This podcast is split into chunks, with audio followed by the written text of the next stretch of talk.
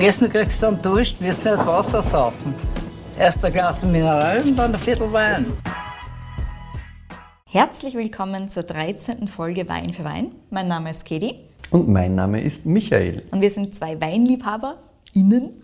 Ich seit circa zehn Jahren und der Michi seit knapp zwei Jahren. Und jede Woche verkosten wir einen Wein. Und der eine weiß nie, was die andere mitnimmt oder umgekehrt. Weißt du noch, welchen Wein wir letzte Woche verkostet haben, Michi?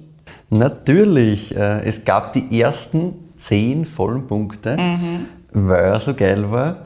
Und zwar für den Furmint Remember vom Weingut Kolfock, vom Stefan Wellanschitz in Neckenmarkt, Mittelburgenland. Richtig, richtig geil. Das war wirklich großes Kino. Mir extrem taugt. Ich kann da nur zustimmen. und weil ich letzte Woche dieses große Kino mitgebracht habe, lieber Michi, bist du diese Woche dran. Hast du was für mich?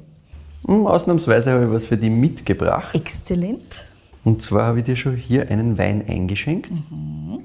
Und schon beim Einschenken vorher habe ich gesagt, wow, what are you? Die Farbe ist super intensiv. Es ist so golden, es hat vielleicht so ein bisschen Grünstichel auch noch drinnen, aber sehr, sehr, sehr, sehr intensive, starke Farbe. Sie ist in einem Burgunderglas und so auch beim es. Einschenken schon habe ich mir gedacht, aha, interessant, dass ich jetzt ein großes Glas dafür bekomme. Ja, der, der, der hätte gerne ein großes Glas. Und das ist, auch, ist schon richtig so. Es schaut auch jetzt im Glas sehr glücklich aus, der Wein. Also von der Viskosität her würde ich ihm schon noch ein großes Glas zutrauen. Ja, Ganzen. Durchaus. Ja, da ist der Körper schon da dafür. So, dann riechen wir Denke mal rein. auch, riechen wir eine da. Mhm. Mhm. Wir haben einen Natural Wine, der wieder sehr stark Richtung Mineralität auch geht. Yes. Ah, das ist halt echt geil. Also. Eher reduktiv. geil kann man auch schon mal stehen lassen. der ist schon super. Ja, also ich finde das schon immer wieder schön, wenn ich da reinrieche. Mhm. Wir haben da eine Würzigkeit, die ganz gerne mal mit der Mineralität Hand in Hand geht. Exakt, ja. Hm. Es ist halt super frisch trotzdem, finde ich. Mhm, absolut. Und ich habe so, ja, so ein bisschen halt diese ganzen kräutrigen Noten eben, diese genau, würzigen diese Noten. Kräuterwürze. Ich war so ein bisschen Zitrus. Ich weiß nicht, wie es dir da geht. Das ist sowas, was für mich da auch so ein bisschen rauskommt. Mhm. Fast so ein bisschen, also die Kräuter sind nicht nur Kräuter, sondern fast ein bisschen was Blumiges auch drinnen. Ja, voll. Also ich habe ich hab, äh, in meinen Notizen da Sommerblumenwiese so ein bisschen voilà, drinnen. da haben wir es. Die riecht dann immer so ein bisschen würzig, wenn es da durchgeht. Ja, so voll. Sommerblumenwiese. Ja, das passt ganz gut da drauf. Plus so ein bisschen einen, einen klassischen Apfelunterton, den man ganz gerne mal hat bei Natural Wines. Voll. Für mich ist also ein bisschen so Pfirsichnoten da. Mhm. Es ist, also ich hätte jetzt einen gelben Apfel drauf, dann muss ich ehrlich sagen. Ja. Aber es ist halt, also ich finde es halt so geil. Mhm. Da ist so wahnsinnig viel da einfach. Ja, ja. Das ist super. Man hört es wir analysieren da vor ja, ja. also er ist super spannend. Er, ist, er wird da jetzt tatsächlich, während ich ihn da vor mich hinschwenke, Definitiv. Weil langsam wärmer wird, ein bisschen anders. Also der, der braucht auch ein bisschen Luft, der ist jetzt auch schon karaffiert. Mhm, genau. Also der hat jetzt schon seine Dreiviertelstunde ungefähr mhm. heraus verbracht. Und die braucht er wahrscheinlich. Die auch, braucht er definitiv. So die braucht er definitiv. Ja, ich werde jetzt einmal einen Schluck nehmen, glaube ich. Sehr gerne, tu das.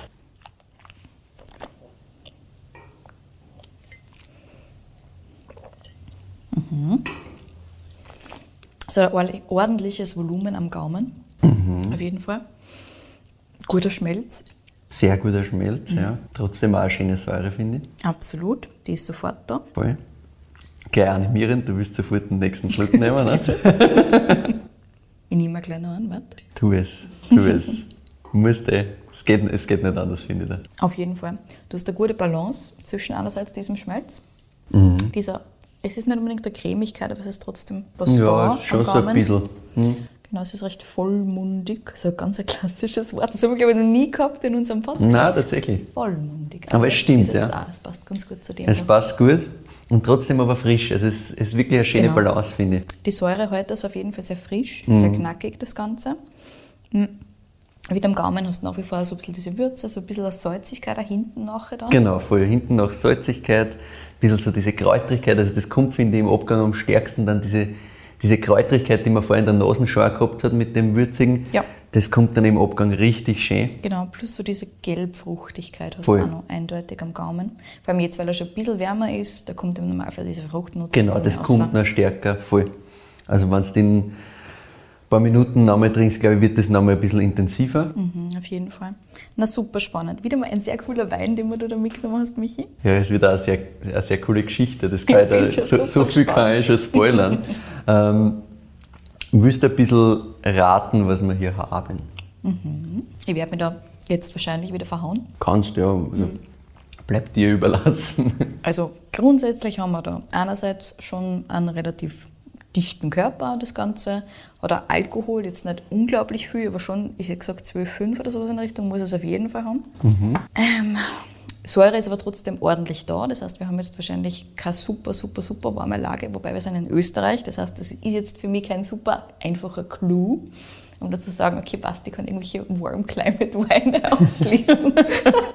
Ansonsten, wir haben diese Würzigkeit, wir haben Mineralität drinnen relativ stark, wir haben unsere gelben Früchte drin. Nichts so super Distinktives, wie wir es zum Beispiel letztes Mal gehabt haben beim Formint, wo dieser Honig doch relativ Ja, der war, prägnant der war prägnant. was ja. ganz einfach, also was, wenn man es weiß, dann relativ einfach zuordnenbar ist zu diesem klassischen Vermint-Geschmack. Das haben wir da eindeutig nicht. Das heißt, ich würde sagen, es ist kein Vermint, lieber Michi. Da hast du grundsätzlich nicht unrecht. Ja. Das ist aber nicht schlecht. Ansonsten kann ich mir natürlich noch ein bisschen anhalten daran, was für ein Glas du mir gegeben hast. Ja. Kann sagen, okay, passt, wenn du es mir in ein Burgunderglas gibst, dann könnte es natürlich sein, dass es eine Burgunder-Rebsorte ist. Mhm. Das ist im Normalfall der Weißburgunder oder der Chardonnay in Österreich. Natürlich ist es eine rote Burgundersorte möglich, in dem Fall halt nicht. Das haben wir beim letzten Mal gehabt beim Paul Ax. Mhm. Das landet dann auch ganz gerne mal in so einem Glas. Man kann aber auch nicht Burgundersorten in ein Burgunderglas geben, wenn man das Gefühl hat, die müssen mehr atmen, die brauchen ein bisschen mehr Luft Richtig. um sich zu öffnen. Also auch das ist hier möglich. Schlussendlich, du willst mir sagen, kennt noch alles sein, mehr oder Kennt weniger. noch relativ viel sein ganz. Nein, willst du einen Tipp abgeben oder soll ich es auflösen? Ja, lass mich noch mal Schluckerl machen. Ja, sehr gern. Es kann schon ein österreichischer Chardonnay sein, aber ich hätte es jetzt ehrlich gesagt nicht da hingelegt. Nein, es, es passt eh ganz gut. Also grundsätzlich, ähm, ich habe mir für mich so ein bisschen aufgeschrieben durch dieses, beim letzten Mal verkosten, da war er wahrscheinlich noch ein bisschen wärmer. Ich finde, da kommt das, dieses Cremige noch ein bisschen stärker durch. Ja. Und dieses, es muss irgendwas mit Burgunder sein, habe ich mir auch damals notiert. Ähm, ich habe nämlich damals, äh, wie ich den das erste Mal tatsächlich verkostet habe, auch noch nicht genau gewusst, was da drin ist. Ah, sehr interessant. Weil äh, das Ganze ist ein gemischter Satz. Ah, okay, gut. Damit hast du eh keine Chance, Absolut. aber ähm, du hast grundsätzlich schon die richtigen Sachen eingeschlagen, nämlich äh, die Burgunder-Rebsorten, Mhm. die da nicht, äh, nicht wenig drin sind. Also sowohl Weißburgunder als auch Chardonnay. Ist ein grüner Veltliner Wir dabei? kommen, wir kommen äh, da noch drauf, was da tatsächlich alles drin ist. Zuerst einmal zu den Prozent, 12% Alkohol tatsächlich nur. Aha. Jetzt ist Aber gut, bisschen 12,5. Ja. schwungvoller Ja. eingeschätzt. Ne? Voll. Mm, Und wir sind in der Steiermark tatsächlich. Bist du in der Steiermark? Yes. Sehr interessant. Ja, aber in einem Teil der Steiermark, wo wir noch nicht waren. Ah, sind wir im Vulkanland. Wir sind im Vulkanland Mhm. und zwar sind wir beim Herrenhof Lamprecht. Ja! Sorry, finde ich super, super cool. Habe ich mir schon angeschaut, aber habe noch nichts dazu gemacht, deswegen liebe ich das jetzt und freue mich sehr auf die Geschichte. Ah, ich habe natürlich ein bisschen gehofft, dass du das noch gar nicht kennst, aber Ja, sorry. auch gut, auch gut. Ähm, der Geschichte tut jetzt keinen Abbruch. Wir sind äh, am Herrenhof Lamprecht und zwar beim Gottfried Lamprecht. Super cool. Und der Gottfried Lamprecht, das ist schon wirklich ein cooler Hund. Ja. ähm, das, das ganze Herrenhof Lamprecht liegt am Buchertberg. Daher auch der Name dieses äh, Weins. Und zwar heißt der Buchertberg Weiß, gemischter Satz aus dem Jahr 2018. Und ja, der Buchertberg liegt, wenn wir das so ein bisschen verorten, östlich von Graz. Wir sind irgendwo zwischen Gleisdorf und äh, Fürstenfeld, wenn man das so ganz grob einordnen will. Ja. Und das ist so ein bisschen eine Gegend, wo sehr, sehr viel verzweigt ist und dieser Herrenhof Lamprecht, der liegt da wirklich eigentlich ziemlich allein, da ist rundum und um nicht viel. Und bevor wir jetzt über, den- über den Herrenhof Lamprecht reden, bevor wir über den Gottfried Lamprecht reden, ganz kurz einmal zum Wein. Was glaubst du jetzt grundsätzlich, gemischter Satz, was wird da alles drin sein? Du hast gesagt, Burgundersorten. Genau, also die Burgundersorten waren so ein bisschen die Richtung gewesen, in die ich Genau. jetzt gerne gegangen war. Einfach, weil wir einerseits diesen Schmelz dran haben. Du brauchst halt irgendwas, was diese Säure vielleicht noch ein bisschen verstärkt. Es werden wahrscheinlich mehr als drei oder vier Rebsorten drinnen sein. Was schätzt denn so? Das würde mich interessieren. So. Also ich hätte auf jeden Fall Chardonnay und oder Weißburgunder eine da. Das wird beides ganz aber gern von der, gepflanzt. von der Anzahl her so. Puh, von der Anzahl her. Du, das können zehn Rebsorten sein, wenn wir wollen. Mhm. Aber es können fünf sein, aber es sind im Normalfall relativ viele. Und gerade bei so ganz klassischen gemischten Sätzen weißt du ja teilweise nicht einmal mehr, was da drinnen alles wächst. Äh, der Gottfried Lamprecht weiß sehr genau, was da alles drinnen Oh, wächst. sehr gut. Wie viel sind es? Es sind über 100. Oh mein Gott. Es ist kein Spaß. es sind tatsächlich äh, über 100 Rebsorten. Ja. Und ich zähle da mal jetzt auf, was so die, die Hauptrebsorten sind, nämlich Weißburgunder. Mhm. Richtig, ja. Ähm, der Morillon, also Chardonnay, ist Chardonnay, stark drinnen. genau. Grauburgunder, Ja. Furmint. Haha. Das ist auch drinnen. yes, Sehr yes. gut. Äh, Welschriesling ist stark drinnen, Mhm. Sauvignon Blanc ist stark drinnen. Und dann hast du halt äh, insgesamt eben über 100 Rebsorten Ja, so ganz wo so. Sachen drinnen sind, ja genau, also wirklich ein klassischer Mischsatz, wie man Mhm. so sagt, wo so Sachen drinnen sind wie weißer Kadarka, falls du schon mal gehört hast, Natürlich. glaube ich da auch nicht, ja. ähm, Ortlieber, Habe noch nie gehört, nein. Kleinberger Kerner, finde ich auch Ich glaube, es wird jetzt eher so ein sehr weitergehen. schöner Name, ja. Äh, August Gelber zum Beispiel Mhm. oder Tauberschwarz. Tauberschwarz. Also ich habe mir jetzt da nur ein paar rausgepickt, äh, die wirklich, wo ich mir gedacht habe, okay, das habe ich wirklich noch nie gehört. Yes. Habe dann versucht herauszufinden, wie viel es von den ganzen Sorten so überhaupt gibt. Es ist sehr schwierig. Ähm, der Gottfried Lamprecht selbst sagt, bei den meisten Sorten, die er da hat, gibt es eigentlich weltweit fast gar nichts mehr. Genau. Beim Tauberschwarz zum Beispiel habe ich Statistik gefunden aus 2007 in Deutschland, äh, wo der ursprünglich viel präsent, präsenter war, ähm, haben wir 2007 14 Hektar gehabt. 14 Hektar, na gut, das ist halt überhaupt nichts. Es ist halt wirklich überhaupt gar nichts. Voll. Und nur so, nur so um das einmal äh, kurz anzusprechen. Und wie du schon richtig gesagt hast, bei so einem richtigen gemischten Satz, und das ist jetzt ein Originalzitat vom lieben Gottfried Lamprecht, das ist ein echter gemischter Satz und kein so ein Alibi gemischter Satz. Kann er mit fünf Rebsorten? genau. Also er sagt halt, so Alibi gemischte Sätze, das findest du halt in Wern um. Das interessiert ihn nicht, sondern er ist wirklich der Überzeugung, dass ein gemischter Satz komplett gemischt ist. Das heißt, wir haben da auch nicht äh, reihweise ausgepflanzt unterschiedliche Sorten, sondern das ist wirklich komplett durcheinander. Aber er sagt auch, ja, er weiß das schon sehr genau, wo was ist. Spannend. Er hat da sehr, sehr viele Notizen dazu. Und ähm, das ist im gesamten Weingarten wirklich, auf diese 11 Hektar, was er hat, beim Herrenhof Lamprecht rund um. Das ist ein zusammenhängender Weingarten. Ah, Und das ist komplett durchgemischt. interessant. Okay. Gemischter Satz, das haben wir ja eh schon mal gehabt. Wir haben äh, gemischten Satz gehabt bei der Judith Beck, Genau. äh, beim Korea. Das heißt, es wird alles zur gleichen Zeit geerntet. Ähm, in dem Fall wird es dann geriebelt und dann kriegt es ein bisschen eine Maischestandzeit.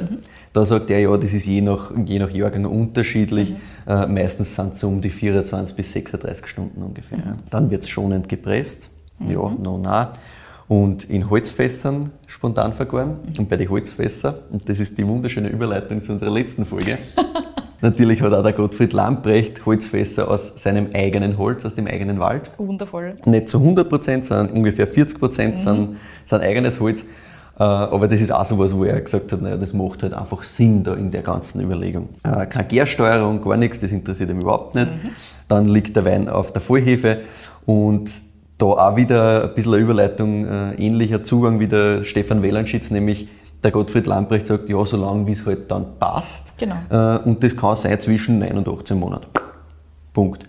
Und äh, es wird dann zur Stabilisierung ganz leicht geschwefelt, was es halt braucht, aber auch Vor dem Abfüllen, ganz klassisch, genau, oder? sehr, sehr wenig. Genau. Ja, dann haben wir eben diese 100 Rebsorten, das ist halt absurd. Das ist und, schon irre. und meine Frage war halt dann natürlich, ja, wie ist das gegangen? Also war das irgendwie schon da oder so?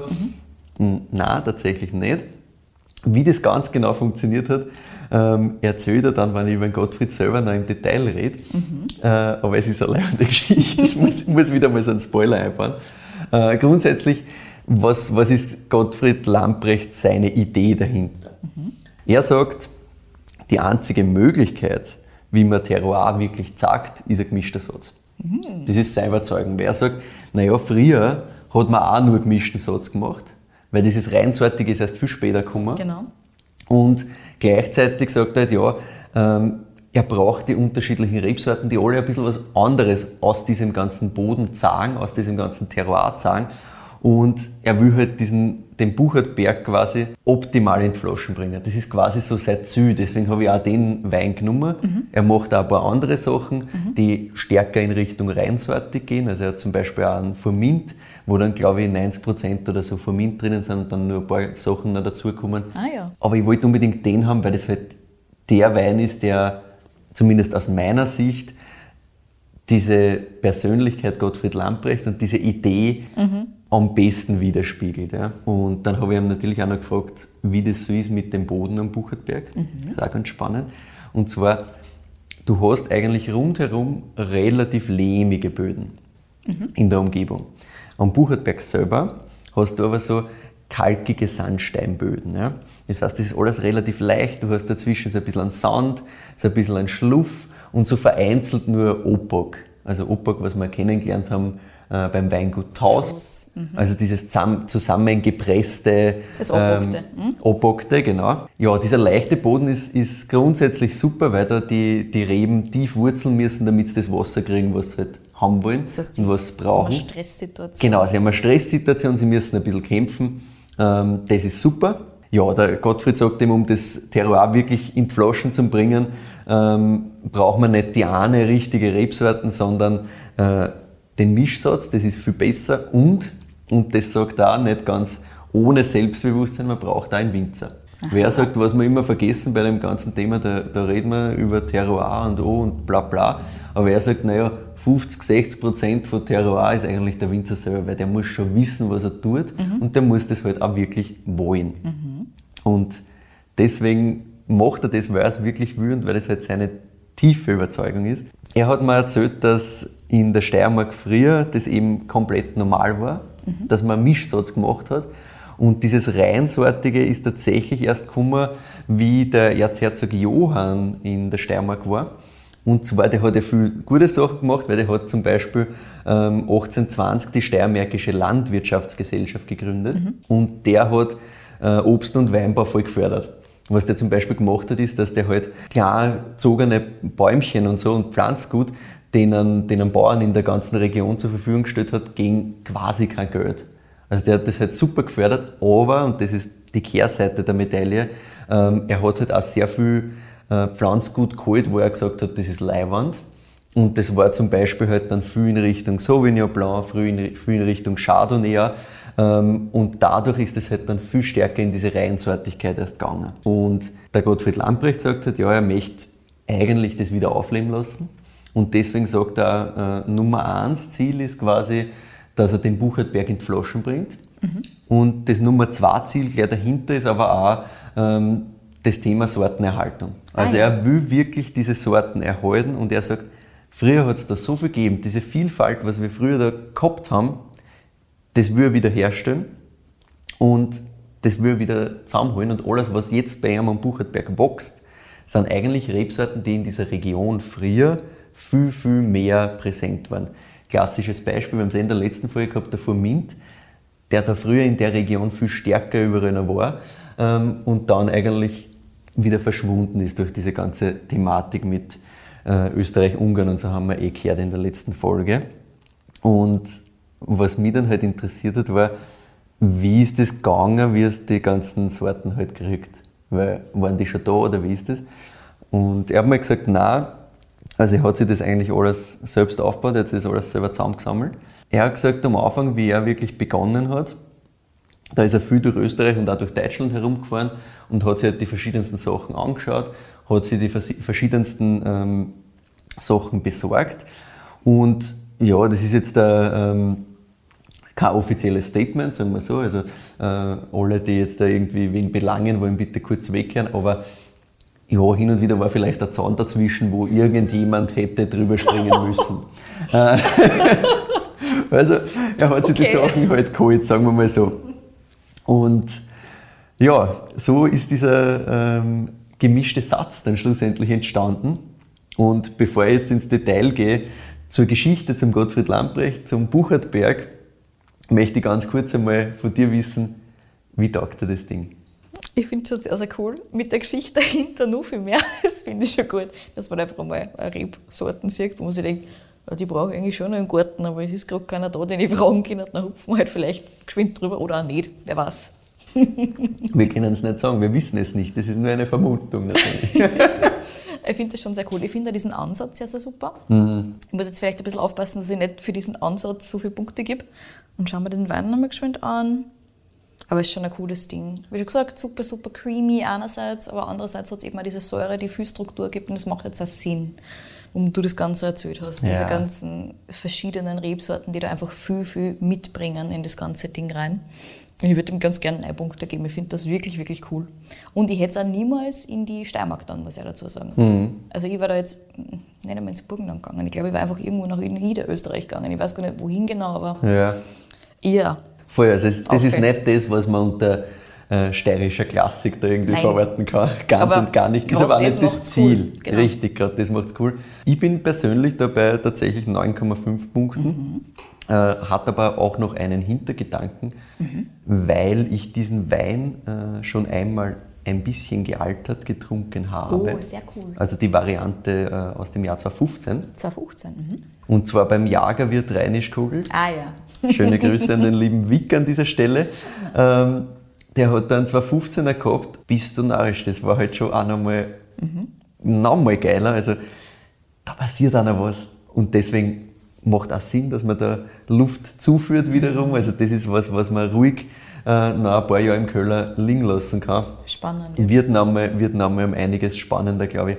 Und dadurch, dass dieses Projekt halt immer weitergeht, wird natürlich jeder Wein immer ein bisschen anders schmecken, weil diese Klar. Rebsorten, das, diese Vervielfältigung geht immer weiter. Das heißt, diese 100 Rebsorten werden wahrscheinlich in ein paar Jahren noch mehr sein, weil ständig welche dazukommen.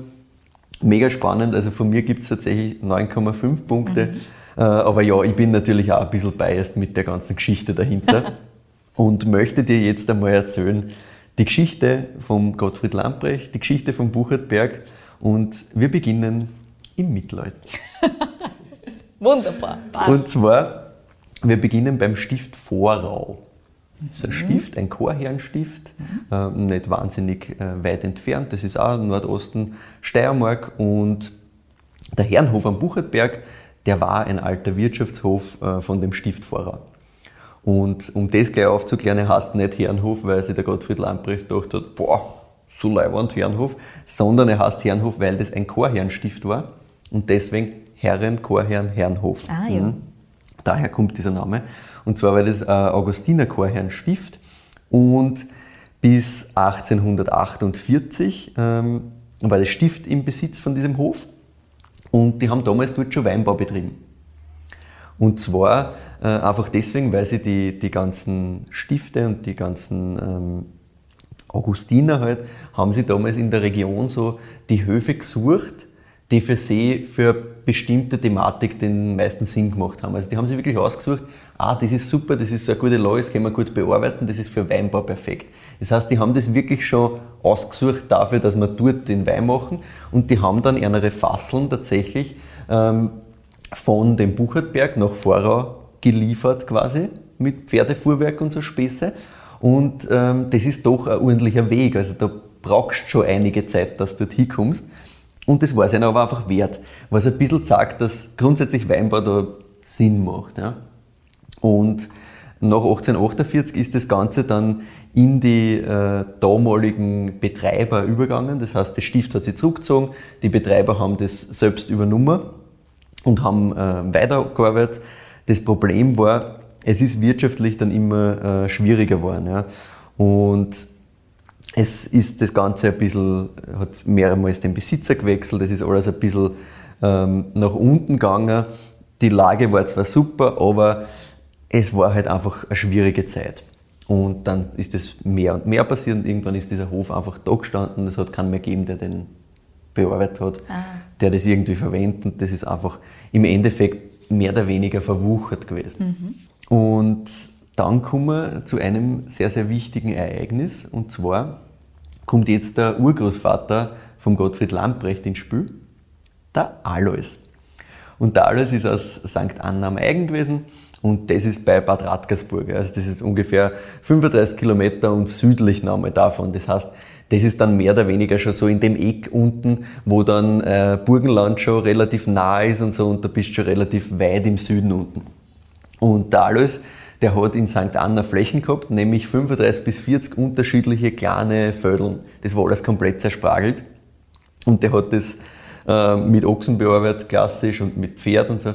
Das war halt super mühsam, weil der hat quasi von einem von seinen Mini-Ocker zum nächsten gehen müssen und hat viel Wege dazwischen gehabt.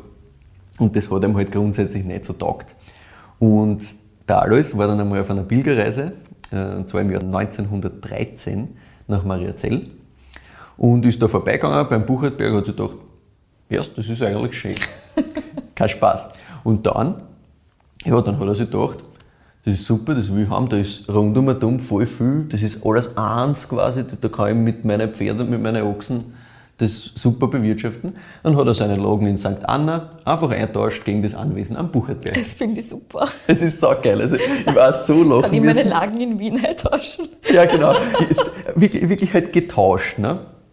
Passt. Und äh, der Buchertberg, so insgesamt, damit man das ein bisschen ähm, eingrenzen kann, das sind 35 Hektar, das Ganze. Von dem sind 11 Hektar Weinbau, 17 Hektar sind Waldfläche mhm. und der Rest sind so landwirtschaftliche Nutzflächen. Mhm. Ja? Und jetzt hat der Alois das gehabt, der hat seine Pferd genommen und seine Ochsen und ist auf vom Buchertberg und jetzt hat er halt da gewohnt, so quasi.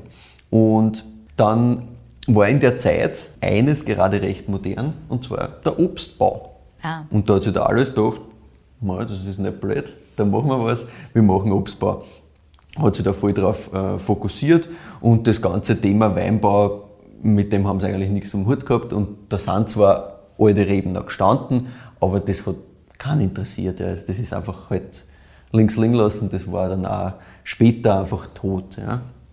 Und der liebe Gottfried, also der Großvater von Gottfried hat das weitergemacht, der Vater hat das auch weitergemacht vom Gottfried und der Gottfried selbst auch das ist ein Originalzitat. Der Gottfried ist ein Obstbauernbur, sagt er selber. Und als Obstbauernbur haben seine Eltern gedacht, ja, es war schon gut, wenn, wenn der Bub eine gute Ausbildung macht und haben ihn damals nach Klosterneuburg geschickt. Ah. In die, in die Wein- und Obstbauschule. Mhm. Ne? Macht Sinn. Und die ersten zwei Jahre war das für einen Gottfried Lamprecht das Thema Obstbau. Also er wollte unbedingt das machen, das war das klar erklärte Ziel auch von daheim, mhm. Obstbau weitermachen. Und er hat dann erzählt, dass in diesem ganzen, in dieser ganzen Hotel, in seiner Klasse, da waren halt natürlich viele klassische ähm, Weinbauernkinder aus gutem Hause, sagen wir mal so, die da halt gelernt haben und die da halt die Schule gemacht haben und dann daheim im Betrieb übernehmen werden und so weiter und so fort. Und da hat er halt gemerkt, ja, das ist eigentlich ganz interessant, was die da alles über Wein reden und verkosten und was da alles möglich ist, was das Thema Wein angeht.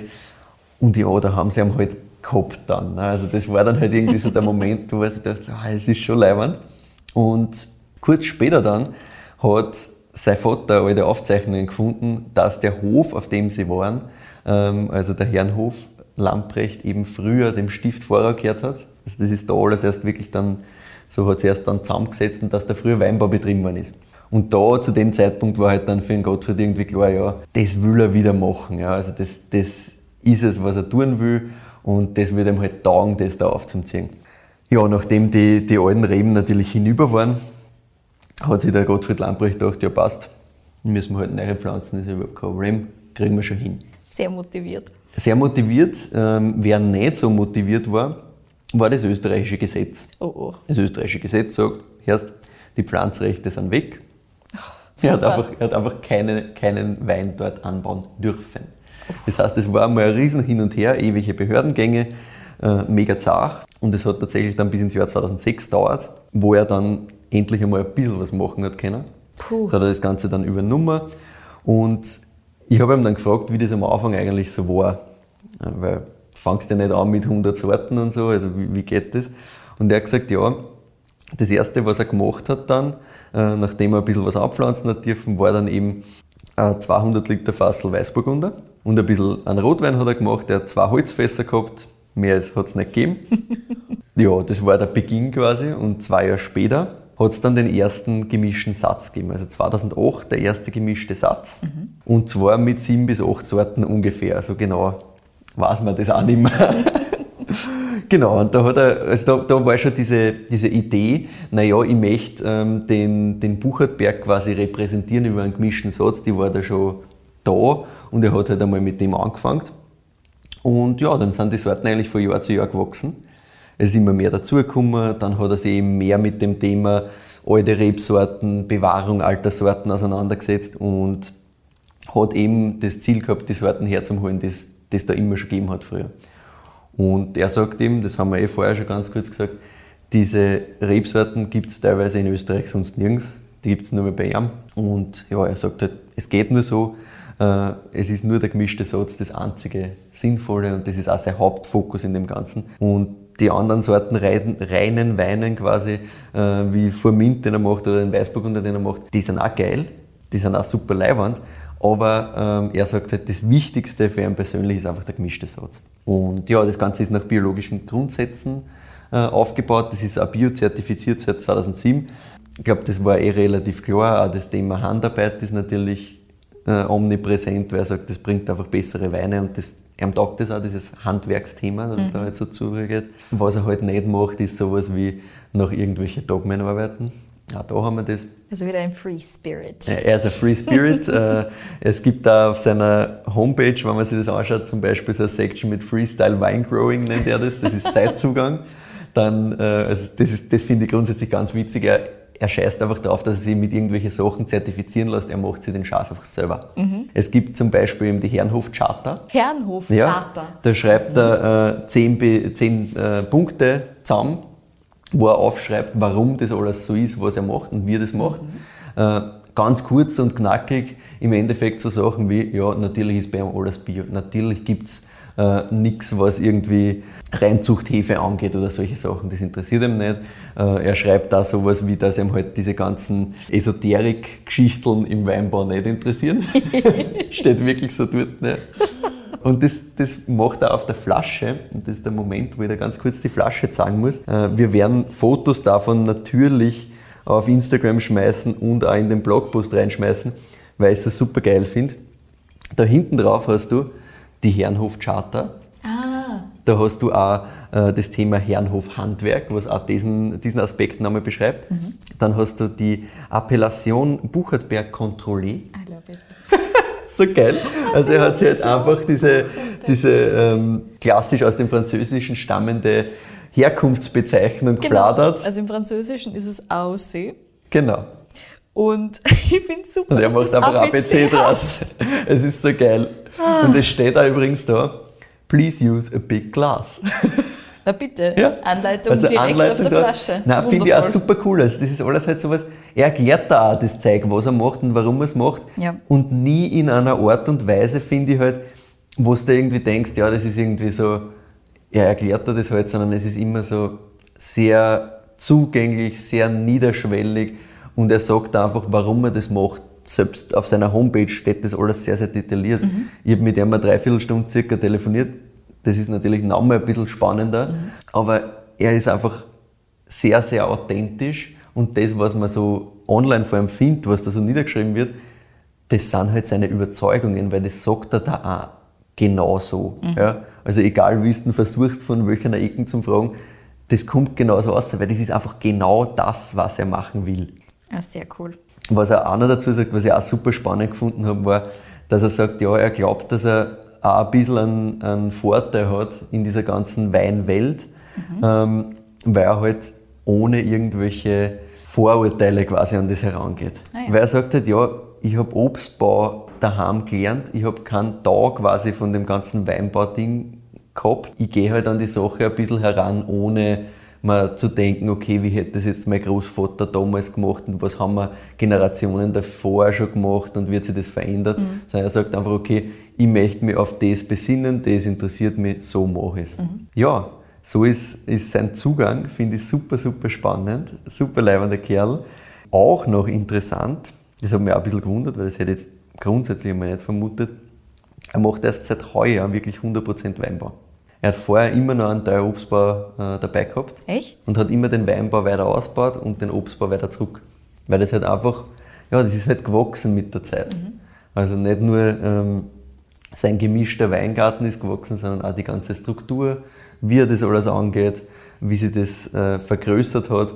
Und ja, seit heuer ist wirklich nur mehr Weinbau. Und ja, das war meine kurze Geschichte zum lieben Gottfried Lamprecht und zum Herrenhof Lamprecht am Buchertberg. Ein Obstbauernbauer, den man auf jeden Fall kennen sollte.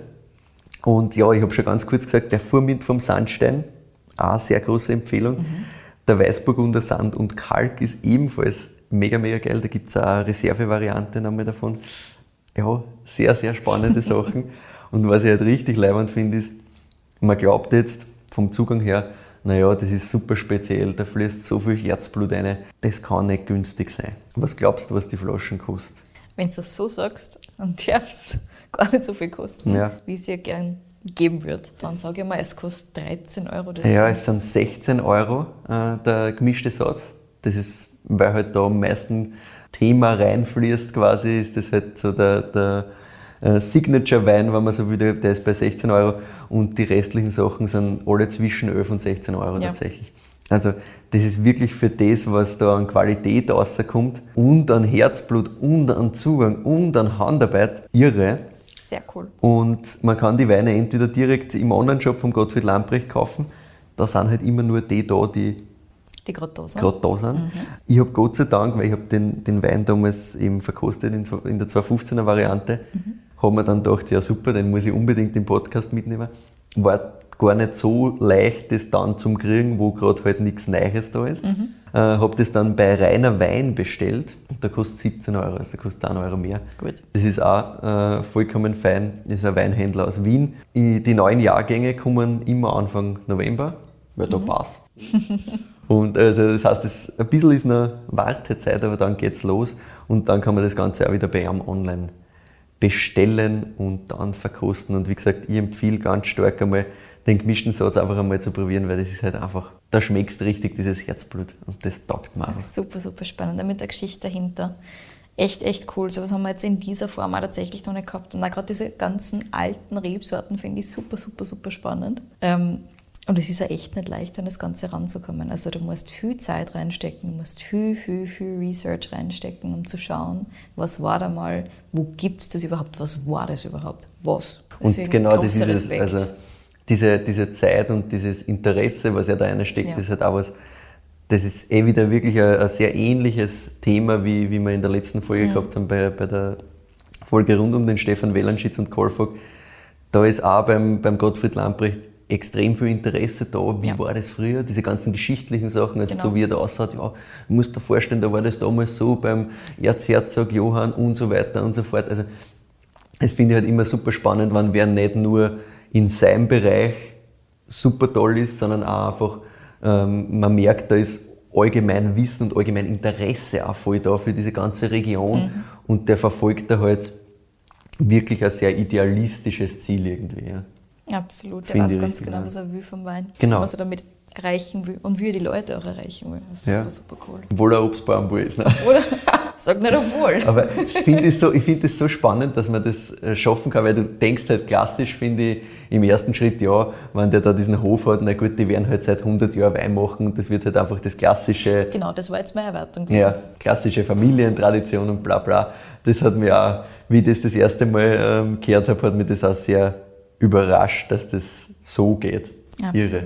Und diese gemischten Sätze, sie werden auch immer spannender. Also je mehr ich über einen gemischten Satz lerne, ich habe ihn ursprünglich kennengelernt in Wien eben, mhm. mit diesen ganz klassischen Kombinationen, die du halt in Wien kriegst.